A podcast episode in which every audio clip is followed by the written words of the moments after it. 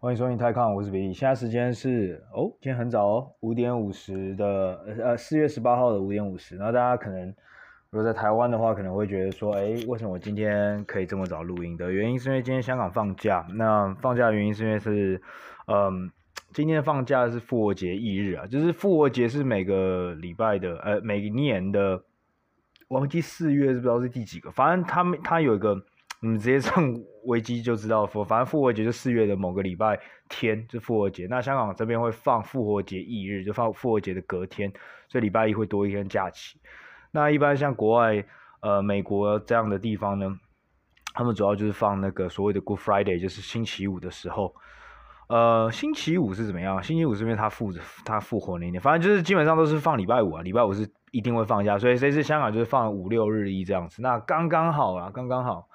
刚好就是香港经过前一轮的爆发，疫情爆发之后，那大部分我觉得也算是群体免疫，也就是呃大概有来到二三十 percent，账面上那应该是十几趴、二十趴的香港人都已经得过，那真实的状况大家估计是猜可能有四十趴这样子。嗯，我觉得台北现在也是慢慢的迈向类似这样的一个概念，所以感觉政府也是这么做啊，就是除非接下来，呃。政府真的要很再回到去年的所谓就是升到三级以外，要不然我觉得目前应该会像是香港这样子做一个渐进式的一个与病毒共存。那我觉得也是这样可能比较好，总比你到时候一次突然爆发像上海这样子，然后呃有点一发不可收拾的感觉。嗯，对，但所以我觉得如果用香港或是上海这些地方来当做一个嗯。一样就是当做是先我们台湾就是考古题的话，那我觉得大家就要有预期中说，接下来如果台湾没有任何的一个比较紧缩的政策，就比如说啊、接下来酒吧不能开超过十点等等的的话呢，很现在是每天一千多嘛，我觉得是高几率啦，高几率应该还是会慢慢的增加，那甚至有可能到万这样子的数字，但呃。只要重症没有很高的话，然后医疗系统有在做到一个有效资源，呃，最有效的分配的话，那我觉得大家就不要恐慌这件事情。然后政府也没有必要去做像中国一样的一个那个机会。毕竟今年呢，今年呢，如果觉得啊，我觉得今年如果，嗯、中国继续实施呃比较。严格的一个 lockdown，which 现在他们还是依然在做。上海目前还是叫苦连天啊，更多的城市正在进行不同的程度的 lockdown。那他们都是用不一样的词，在每个城市，他们不同的城市都是用一个不同的呃词什么的，比如说呃什么社会是什么什么，管理是什么半开放式，然后等等，反正反正各种各种不同的词发明出来。那其实呃本质上没有差很多，本质上其实就是呃半封城。然后全民检测这样子，在越来越多城市目前都有在见到这样的状况。我觉得如果中国继续做这样的事情的话，那今年很有可能，只要台湾没有去做到像呃升到三级啊，或者是去到做到封城的话呢，我觉得今年很有可能是继二零二零年之后呢，台湾又是有一次有机会 GDP 成长可以超过中国的啊、所以你知道吗？我相信呢，如果为了选情的话，这样应该也是不错的吧？就是，对对对，没错。那我当然是，我也只能这样如此的希望，因为这样才会影响到呃接下来大家的旅游的一个些一些计划等等的。好，那大概就是这样子。那今天刚好就是呃中国啊，中国股市跟其他的国家，包括台湾、日本、韩国的股市照常啦。今天早上都有开盘。那中国早盘一度跌一点五趴，那在收盘的时候只跌零点五趴。那呃。主要今天的中国呃 headline 呢，就是今天它公布了呃第一季的 GDP 成长数据。那第一季的 GDP 成长数据是呃成长四点八，那是 beat the estimate，就是比预期中还要高。但是但是呃真正的上海开始封城是从三月的下旬，所以其实第一季，那这样第一季有因为受到一些包括北京奥林匹克的呃北京奥运的那个影响呢，那其实第一季的 consumption 的。这个消费呢，其实是比预期中高的，然后再加上再加上再加上当时的石油等等都有触发到一个，然后过年的一个，嗯，过年的一个消费其实都有在都有在比预期中还要高，所以当时，所以如果你只看第一季的这个数字来看的话，你其实是看不出来这个封城现在对这个中国的影响。所以预期来说呢，第二季应该会是一个很大很大的一个，嗯，会见到一个很大很大的一个衰退，或者是比预期中还要低很多的数字。只是，呃，你们也知道，其实中国的数字是，嗯，要怎么说呢？嗯。相信的人就相信，不相信的人就不相信。那其实后面有时候也不一定是说啊、这个数字一定是假的。他们可以在第二季要报要要要报告数字之前的，目前可能说专专家目前或是官方的经济学者预测，他可以故意批的，就是估的一个很烂很烂的数字，比如说第二季倒退十 percent，但是他们可能在。公布之前，他们可能就估计可能是倒退七趴这样子，所以他们可以先在公布之前先估一个很差的数字。那到时候呃七月的时候把这个数字抛出来的时候，它也是它也是个会是一个 beat，它也是会会是一个胜于预期的概念。所以所以也不是说它最终最终的数字它会给出来就是真的是个造假或是灌水，不一定，但它是可以去 manipulate，就是给你的预期。其实跟这跟公司一样，也不是说公司有时候。呃，我泼出来数字，它里面就含有水分，不是的，它可能是在前一季故意很保守，或是前一季呢，它太过的 aggressive，它它前一季太过的一个看得太太乐观，那下一季它如果出现一个预期预料之外的衰退的话，那它可能就会出现，所以所以它这个数字有时候不是说是真的灌水，而是说在一开始抛出来正式的数字之前，前面这个预期呢，其实是可以其实是可以调整。用这个预期去调整这个基数，到时候等等数字出来之后，它就可以是一个呃胜于预期或者是低于预期这样子。所以是，对，所以所以说它这后面其实还是存在一个就是可以稍微去嗯去玩呐、去玩。那当然，如果更不相信中国数字的人，那那就可以说啊，感情这数字是嗯有灌水。但但我觉得也没也没必要。我觉得近几年来说的话，中国目前。呃，尤其是官方数字，它是越来越比较不会偏离事实太多。然后，没错，就是就是就是大概是这样子。那所以呢，这一次第一季的这个数字虽然没有出来，但是那时候早上一抛出来的时候，那当然我觉得也很重要，是因为今天早上香港是没有，因为香港是休市。那其实中国的这个股市里面的交投量、交易量呢，其实很大一部分是靠那个所谓的呃南水，就是南南水就是由香港。透过个港股通流进去北方，就是流进深圳跟上海买股票的这个叫做南水，那英文叫 Northbound，就往北走。那反过来呢，就是中国内地的投资者透过这个港股通过来去买，过来这边买香港买股票的话，就我们就叫做北水，就是由北上下来的下来的水，呃，Southbound。那通常只要两边其中一边市场休市的时候，其实这个交投量会差很多，差非常多。所以今天中国早盘其实它算是。那你你知道，只要交易量越少的话，股票就越容易受到。以前呢，比如说可能要一百一千万才有办法把这个股票移动一个 percent，那今天交投量少，它可能只要一百万就可以 move 这个股票一个 percent，所以其实早盘的时候它是跌比较多。但是在中间这个呃这个 GDP 公布完之后呢，那再加上刘鹤就站出来说，他们接下来会嗯。反正今这两这每一个礼拜，中国都在政府都在做一样事，就是基本上是一直释放出一个就是要稳定呃投资者以及包括稳定消费者的一个信心的一个信号，就是说他们接下来有更多 financial aid，他们会继续继续的去有更多的一个金融上的一个补助啊，然后措施去稳定这个金融市场。那在第二个很重要，这些这个是我觉得是蛮重要是，他们在政府踏出来说，他们接下来部署了十个左右的一个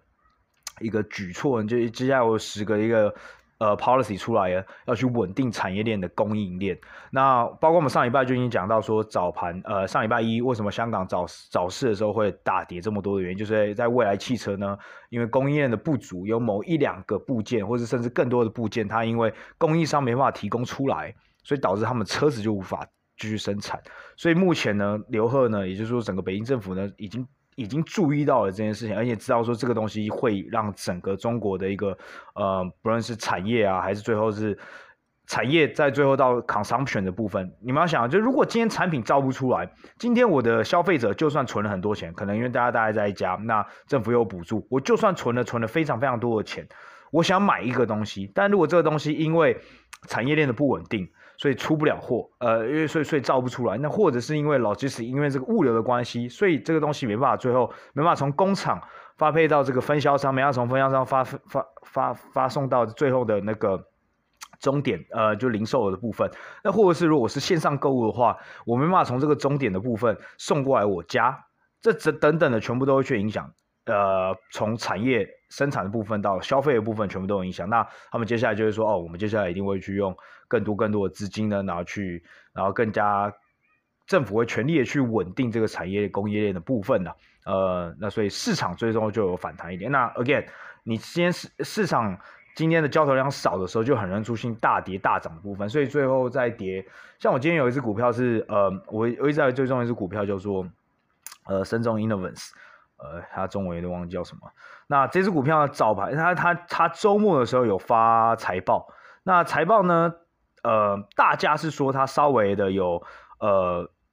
就是比预期中还要低。那我个人看了一下，我并不觉得是一个很大的问题。那早盘是跌了七八，但是说收盘之后几乎收到平盘的位置，所以呃，就在一个今天这样一个比较大震荡的市场，因为就是交投量比较少的关系，所以就让这个 A 股有出，而且 A 股本身就是一个比较比较发财比较比较有出现容易出现大震荡的一个市场，因为它是主要以主要是由主要是由散户组成嘛。那呃，它不能算是浅碟市场，但是呃，如果各位在台股。熟悉的话，就是你知道，就是那些中小股票，就平常交易量比较小的股票，就很容易因为今天，呃，一有一两个大单，就可以把股票推个两三档、三四档、三四趴这样子。所以今天中国大概就出现这样子的状况了。那主要来说，市场大概就是这样。那我觉得刚好就是已经，既然他们把他们的第一季的经济季抛出来，那我觉得我们可以稍微的。归纳总结一下，第一季大概发生了什么什么事情，让整个市场那么的呃那么的震荡？那当然第一个就是呃在美国部分，就是 Fed 终于开始嗯很确定的，也不是很确定，就是真的大家也看得出来，就是尤其现在那个 Pow 已经没有这个要连任的成的这个压力了。So 我记得在好几集以前，我们在去年十一月可能或者今年今年一月的时候，他当时还面临了就是有机会有有可能会落选。就有可能，呃，拜登政府他不会继续提名他，所以他可能为了要迎合拜登政府，所以他就必须做一些就是配合拜登政府的事情，会确实来刺激这个市场。但现在已经没有确定没有连任的问题了，那他可以决定说，他他变成说他更加没有压力，所以他 he's going to do something right，but not instead of something pleasing，就是他不一定要做让大家开心的事情。那过去两年就是让大家开心，就让股票往上跑。然后把呃利率维持在一个很很低的水平，那政府可以让大家看的事情就是减税，然后给企业补助这样子。那现在他觉得不用再做，就是让大家开心，因为他接下来的任期就是五年了。那那他现在已经没有这个压力了，那他就要去做他觉得正确的事情。那正确的事情就是他现在就是要开始要收水。就是要把，就是要把这个呃 balance sheet，就是他们这个资产负债表上面这个债要开始往，就 unload，就是开始要往下降。那同时呢，他也要开始呃比较积极的去做升息的动作。那同时也在美国本身在全球，以至于就美国以至全球，其实都因为。受到了两个东西，就是我们过去几个礼拜一直在讲，当然是俄呃俄乌战争第一个，那第二就是中国一个很激进式的一个呃封城，所以导致呢接下来的 inflation 就是接下来通货膨胀越来越明显，就加剧了这个通货膨胀。那石油一直以来就是一个很重要的一个因素。那其实呃各位再去看每个国家的不同的通货膨胀，为什么会通货膨胀造成呃同样石油往上跑，或者是？同样一个因素，或是全球同时同样面临一个这样的问题，为什么每个国家的通货膨胀都不一样？其实各位要去主，要去仔细去把每个国家的 inflation 或是通货膨胀或 GDP 的成长要去 break down 一下，就是嗯，在通货膨胀里面，其实最主要影响。通货膨胀主要是两个，一个就是食物跟能源的价钱。那食物当然就是呃，反正大麦、小麦这些，因为俄乌战争的关系。那石油一样战争，然后再加上呃，对战争最主要就是战争，因为俄罗斯是产油大国，所以呃，俄乌战争真的导致呃，食物跟能源呃这个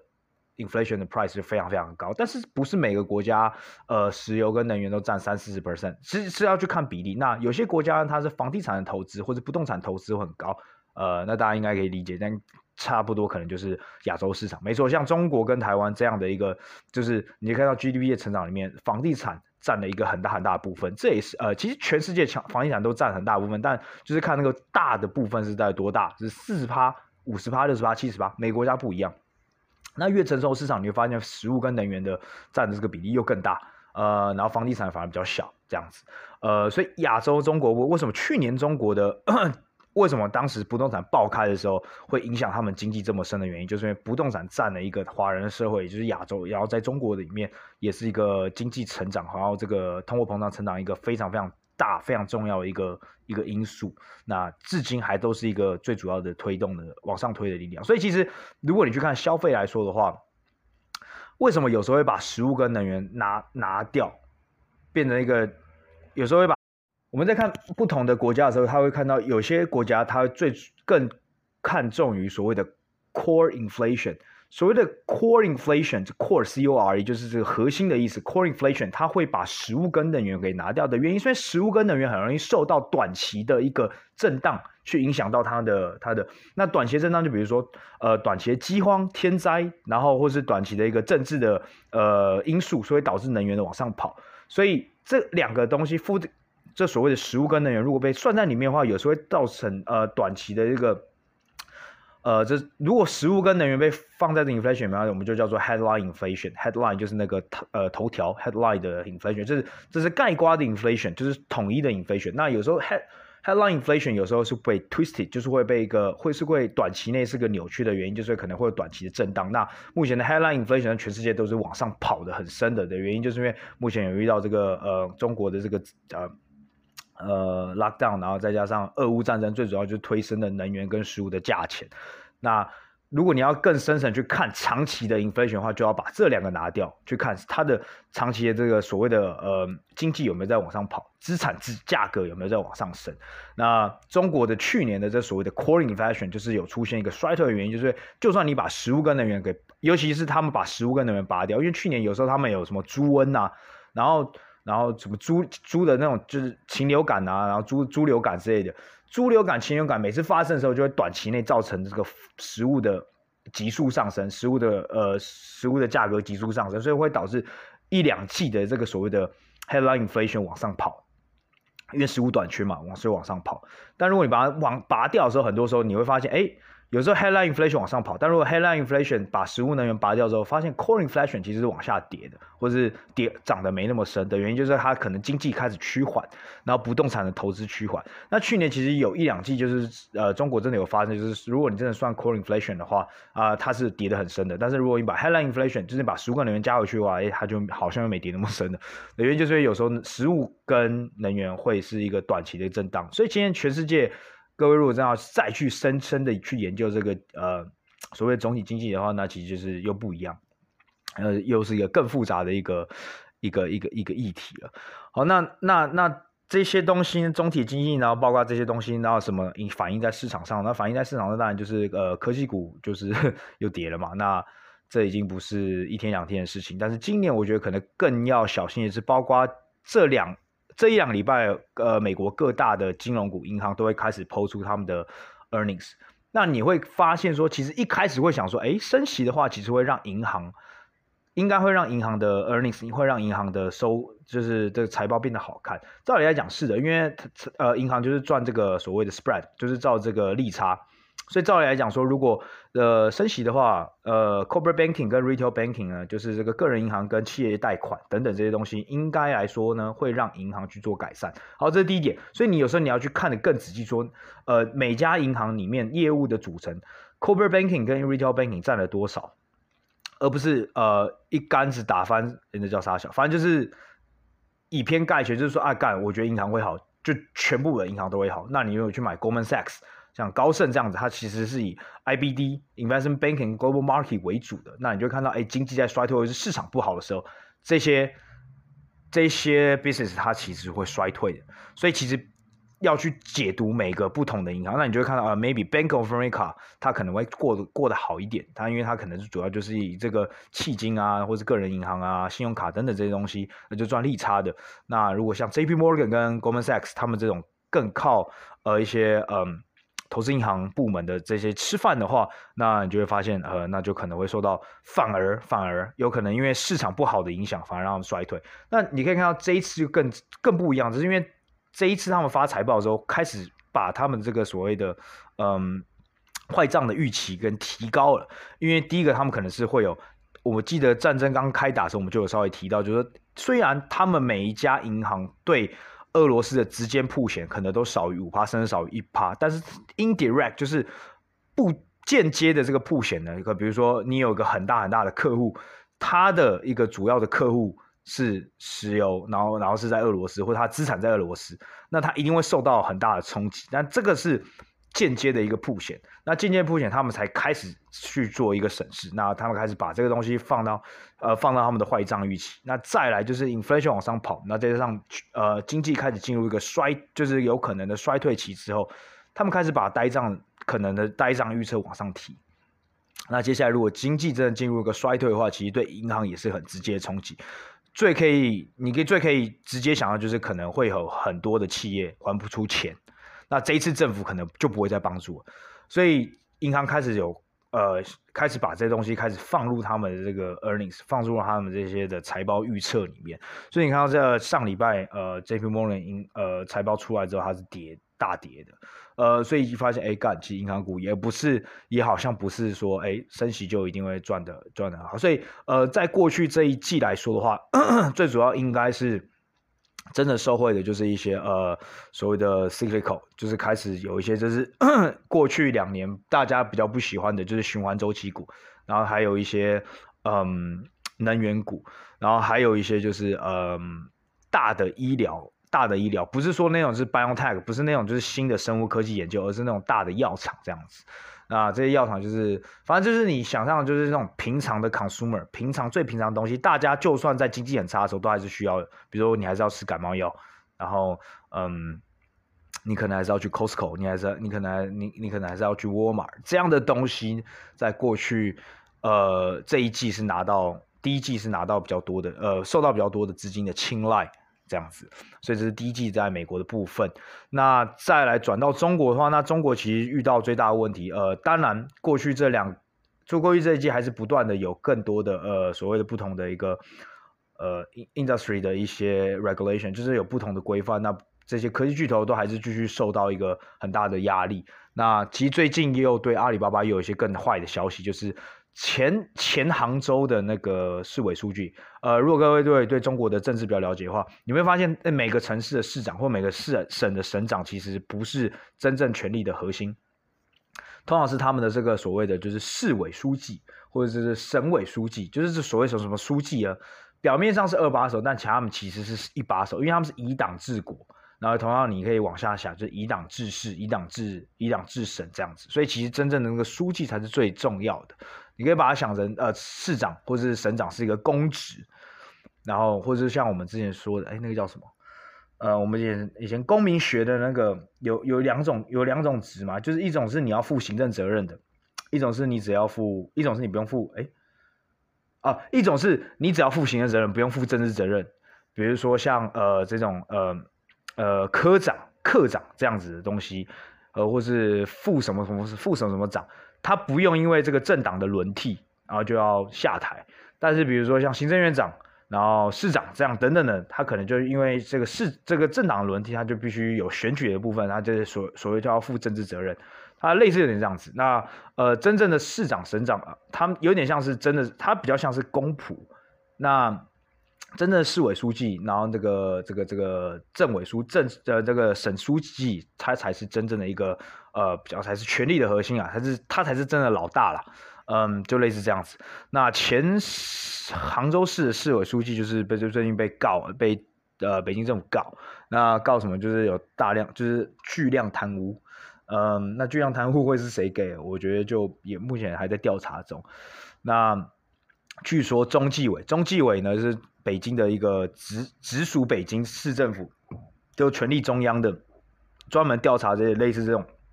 呃，共产党党员的这种呃党纪啊，然后你的你你有没有遵守道德规范啊？你有没有违法这些？就是照理来讲，原本是直直接去调查呃这些党员的这种直属的北京直属的这样一个机关，据说也开始去调查这个蚂蚁金服了。呃，所以这个东西，我觉得背后来说，目前来说好像还是对呃阿里巴巴造成了一些压力。那呃，真的把杭州。市委书记开刀这件事情，我们也不知道说他真的有没有，他是真贪污还是被陷害。但然后这个贪污跟阿里巴巴的崛起有没有关系？因为阿里巴巴的本呃呃总部就在杭州嘛。那也因为阿里巴巴的呃崛起，让杭州最近杭州在此在在二零二零年之前，它是个最夯最夯城市，所有很多的科技业，尤其是软体啊这种的科技业，全部都是把总部设在杭州。呃，所以。对，大大大家应该懂了吧？大概就是这样子。那所以在中国部分就一直以来，呃，在科技啦，那在直播游戏，然后在教教育，别说教育已经毁了。然后呃，healthcare healthcare 部分就主要着重在新药，就是那种新的药。因为过去两年其实我们之前有稍微提过，就是过去两年有很多的这种新制的料，那可能它公司都是还没有任何的。Net income 就没有任何的 profit，甚至连 revenue 都没有，可能只是有一两个很有机会成功的药，那就可以成功把股公司呃带上市 IPO，那带上市这种股票都是涨了七八倍甚至十倍的，然后然后就是背后 backup 这些的这些呃私募基金啊或者私募股权基金全部都赚了很多钱，那其实背后有一些。有点类似割韭菜的意味，所以政府也有在介入这些事情。所以，呃，在 healthcare 部分，在医药、在新药部分，其实也是造就，也也是有很大很大的压力。呃，中国的医药指数，中国的医疗指数啊，MSCI China Healthcare 啊，就是名称中国的医疗指数，其实从去年的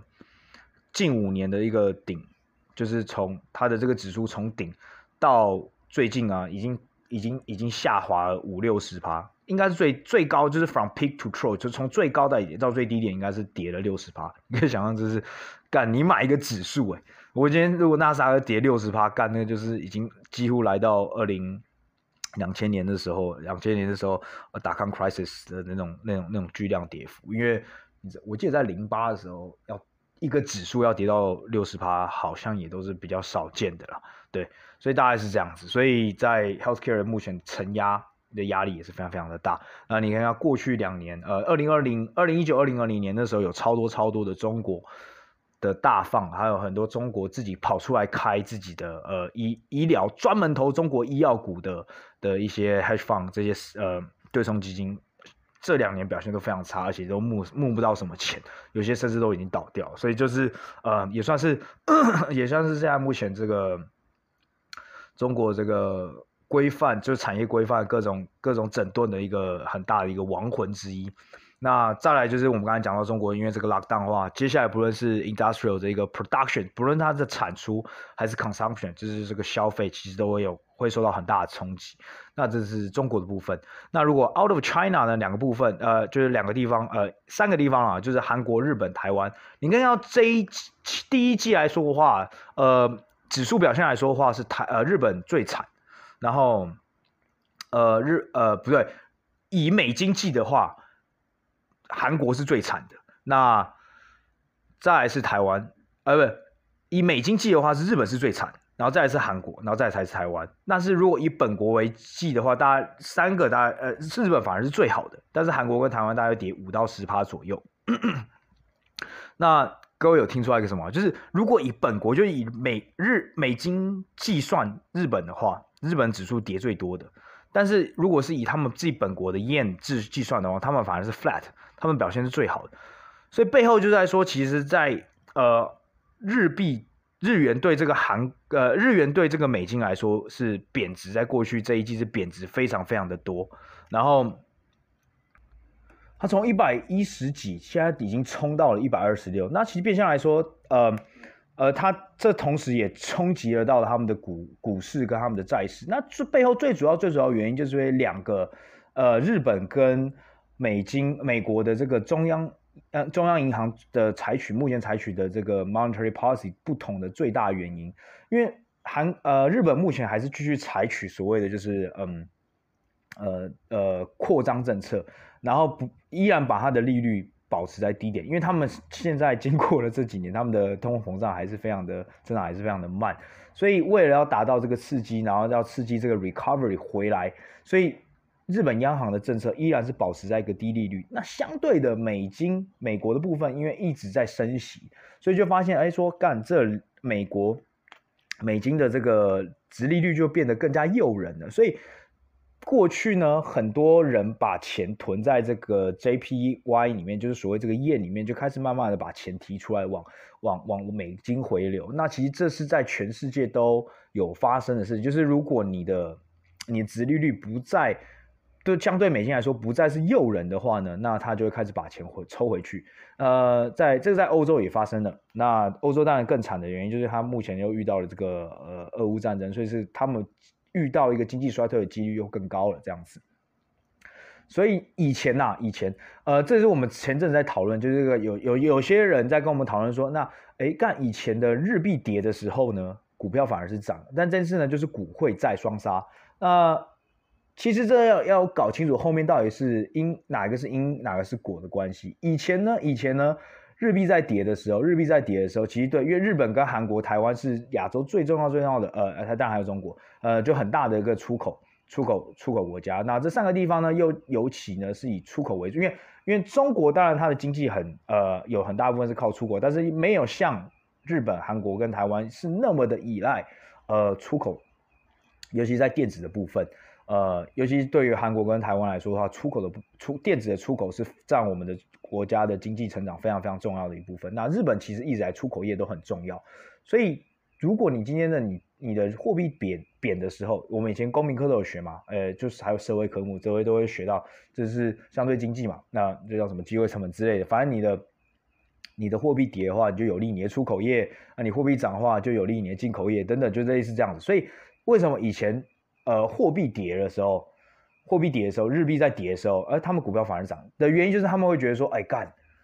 因为这个货币跌的关系，国外会更加的过来去来买我的货。那再来第二个，日本是以旅游业又是一个很大很大的他们经济的成长的部分。那你日币跌的时候，当然大家更会愿意去，更会去那边旅游嘛。所以这是台湾比较少看到的原因，是因为台湾旅游没有像是日本跟韩国占那么重，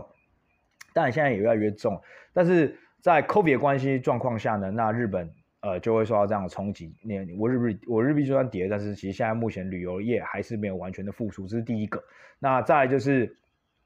以前的话，以前的话就是因为哦日币跌的话，那旅游往下，旅游往上跑，然后我出口又往上涨，往上变强，所以我往上变强的话，那我的企业我的这个 earning。所以这对企业本身是一个很好的影响，所以那这是建立在它的这个经济状况很强的时候，所以所以所以所以它这个东西反而是驱使它股票往上涨。但现在不一样的原因，是因为今天我资金抽走，那过去两年他们很多时候呃外来资金很多时候他们去买日币，那日币那时候很强的时候，是因为他们很有这个需求，他们想要买这个股票跟债券。那今天抽走的时候，它其实本质上呢对公司公司的本身其实 maybe 没有很大影响，但是因为这个嗯。最终，你这只股票其实它也是一个呃 supply demand，就是一个供给跟需求嘛。那今天这个需求往下跑了，供给还是一样，那这个股价就往就往下跌。所以呃，不能去单纯的就直接，因为他们两个就并不是一个绝对的一比一的关系啊、不是就是一百 percent correlated，然后这样子。那这东西其实也可以，所以我就我觉得在日本正在发生的事情，其实是可以让韩国跟台湾都可以去嗯作为一个借鉴。那韩国呢，其实在去年十一月，就是就他们的央行就已经非常积极的在跟着美国去做升息动作，所以从去年十一月开始呢，他们就已经呃几乎每个 quarter 都是往上升零点二五趴，基本上蛮照着美国的一个步骤。那他们现在利率也来到一点五趴，所以嗯，但是你可以看到韩韩韩环其实也从去年的一千一以下，现在也是来到一千二左右，呃，那也是有在往上跑，但是这就是。呃，从年初至今呢，就没有像日币跌的那么夸张这样子。那日币日元会跌那么夸张，最终还是就是因为呃，还是因为央行的关系啊。那你自己说，企业本身这个呃经济有没有任何影响呢？呃，日本我觉得经济应该就是还它应该就是日本跟。啊，韩国这两个呢，就是真的还蛮 rely，就是接下来的 reopen，因为他们过去两年其实也都是呃封城，然后锁国。那接下来他们就是封城跟锁国都已经打开了，所以接下来就看我们的旅游业跟他们的消费业有没有办法往上跑。那你可以看到说，你可以看到说，日本跟韩国过去这两三个礼拜呢，呃，当地的消费产业的股票呢，像 L 像韩国 LGHH 啊，LG Household and Healthcare 啊，然后 American Pacific，然后。呃，Hotel s h i a 这些股票呢都开始往上跑了，然后包括他们的韩国航空啊，那日本你可以看到那些日本航空公司也开始往上跑了，那就是这些所谓的我们在 betting reopen 就这个 re travel 再回来的这个这些股票都往上动了，但是你看到科技业往上掉，那科技业往下掉就基本上是当然是受到了呃两个，就是一个是 Fed，因为这是国外的，就是。呃，利率往上跑嘛，那那你科技业的股指往下修，那当然还有因为中国封城的关系，呃，这个原料有可能会出不来，然后等等这些影响，那半导体可能进入了一个可能有机会进入到一个 downturn 一个 cycle 这样子。好，那既然讲到半导体，就讲到台湾了，那这也是为什么最近台积电啊，然后 MediaTek 就是。联发科这些都开始被做下修的原因。那联发科当然还有受到很多其他影响，包括呃中国的手机，呃可能因为接下来封城啊，那像疫情的影响，所以让他们的消费变弱，所以这也是联发科股价比台积电跌的还凶的原因。但整体来说，半导体都第一季都来到一个比较大的一个修正，来到二三十趴左右的修正，那其实就是包括我们刚才讲的这几个原因喽。那长期来讲，我们相不相信说这个半导体这个已经走到尽头了，或者会来到会见到一个像二零一八年或二零一五年那个比较大的半导体的一个修正呢？我觉得目前可能都真的还要再看一下。我觉得目前真的困扰大家的真的是 supply chain 这个问题，包括俄乌的战争，然后包括中国最主要真的是中国这个 lockdown，这中国这个封城呢，真的让很多的呃物件是出不来的，然后让整个物流都塞住。我觉得这是出货出不来，我觉得是让。整条产业链最大最大的问题，因为你会整个你会打乱所有的计划，那就会像，然后最重要就是我刚才讲，就是如果你今天消费者是愿意换手机的，愿意买新汽车，但是货出不来，我空有很多钱也是没屁用的，所以我觉得这是最大。那在台湾的部分，因为升息的部分没有像是韩国做的这么的 aggressive，但是我觉得接下来是会慢慢的往上跟着走。那我觉得真的。先不用担心太到台湾本体的经济的问题，我觉得只要各位就是所有的人民，台湾人民真的相信说这个与病毒共存是 OK，然后大家真的是乖一点，就是然后也比较节制，然后大家就是做好自己，保护自己，然后保护家人，然后我觉得本体的经济不会受到太大影响，反而是有机会像韩国一样，就如果我们真的开放的话，我觉得本体的消费会再往上，这更有机会往上跑，所以最终目前来说的话，还是一个。呃，还是一个就是中国这个隔离的一个呃这个封城的部分。那如果反映到股市的话，我觉得当然 一定要把，就像我刚才讲，这个日日日元往下跑的这件事情，也真的有反映在股市上。所以我觉得，呃，这也导致说台股最近也比较弱的原因，所以台股升息状况不会像美金这么的一个 aggressive。然后，所以你看到目前很多呃台湾有见识到一些股汇双杀的部分。那我觉得这是一个。大家应该要先去考量的，但然后我觉得这本来应该是半年前或是一年前可能可能就要发生，只是现在才发生的，所以我觉得已经延后了，也也让大家多多吃了十几趴二十趴，如果是大盘的话，那所以我觉得大概就是这样，所以我觉得接下来一两季这个东亚市场的展望大概会是这个样子，然后。我觉得可能下一季第就是现在我们的第二季应该还算算是蛮震荡，所以我觉得真的很多东西可能要等到下半年才能看得更仔细。那我觉得如果各位有在玩股票的话，或者是还是想在留在这个市场里面的话，那如果大家真的担心的话，如果大家真的担心的话，你可以选择，你可以选择先不要把钱继续往里面投股票。那如果你是你本来就没有一直往里面投股票，你是里面一直都有一个。里面一直都有一个账户在里面玩的话，那如果真的太担心的话，你也可以把目前的股票直接转成大盘。如果你害怕的话，但是如果你手上真的是那些比较好的股票，比如说台积电这种的，然后美国的话可能就是比如说市值前十大、前二十大这种东西，真的太的话，我觉得也不用太担心啊。那你可能就是把呃现金变多一点。那如果真的太害怕，我觉得你可以直接把呃股票全部转成大盘指数，因为我觉得我个人觉得啊，我个人觉得今年的市场是。年就是年初到年底可能会真的超级超级动荡，但是我觉得会像是呃三月中那一次就是 ADR 事件，就是你可能礼拜一碰连跌两根，然后可能跌到十趴，可是再下一个礼拜就是像我之前讲的那种呃那种例子，如果我是当兵的话，我当兵我只有周末才出来看一下手机，哎，你会发现你的账户根本几乎没动，甚至有点往上涨或者往下跌，但是可能。这其中中间的震荡可能是十几趴，但是你最终你的上下，呃年初到年尾或者一周之间的差别，可能只有一两趴的差别。所以我觉得今年整体来说，可能市场最终 S&P 或是全台湾股市可能会是收类似这样子，可能上下震荡不到五趴，但你中间呢可能会经历二三十趴以上的震荡，而且有时候可能不只是一个礼拜内就发生，有时候可能是几天内。那台湾比较少见，但我觉得美国可能会发生，那尤其中国个人已经发生过，所以我觉得整体来说会是这样子。那所以如果你真的很怕的话，那就是转成大盘，那你就不要管，你就闭上眼睛，然后睡觉这样子。呃，所以大概是这样子，然后没错，所以我觉得是第二季，我觉得会应该还是比较困难，但我觉得第二季结束之后，包括中国可能如果状况变好的话，愿意慢慢开放，maybe 下半年中国反而会有个很暴力的反弹。那在俄乌战争要赶快结束，这样我们就可以更加的，呃，这样我觉得下半年会是一个比较好的展望。那当然可能我们也你我我们可能会说，那我们可能要提前布局，但我觉得现在讲现在就布局的话，可能太早了，所以我觉得可能 maybe 五六月、六七月再去做。反正市场永远不嫌晚，然后对，大概就是这样，然后今天就聊到这里，拜拜。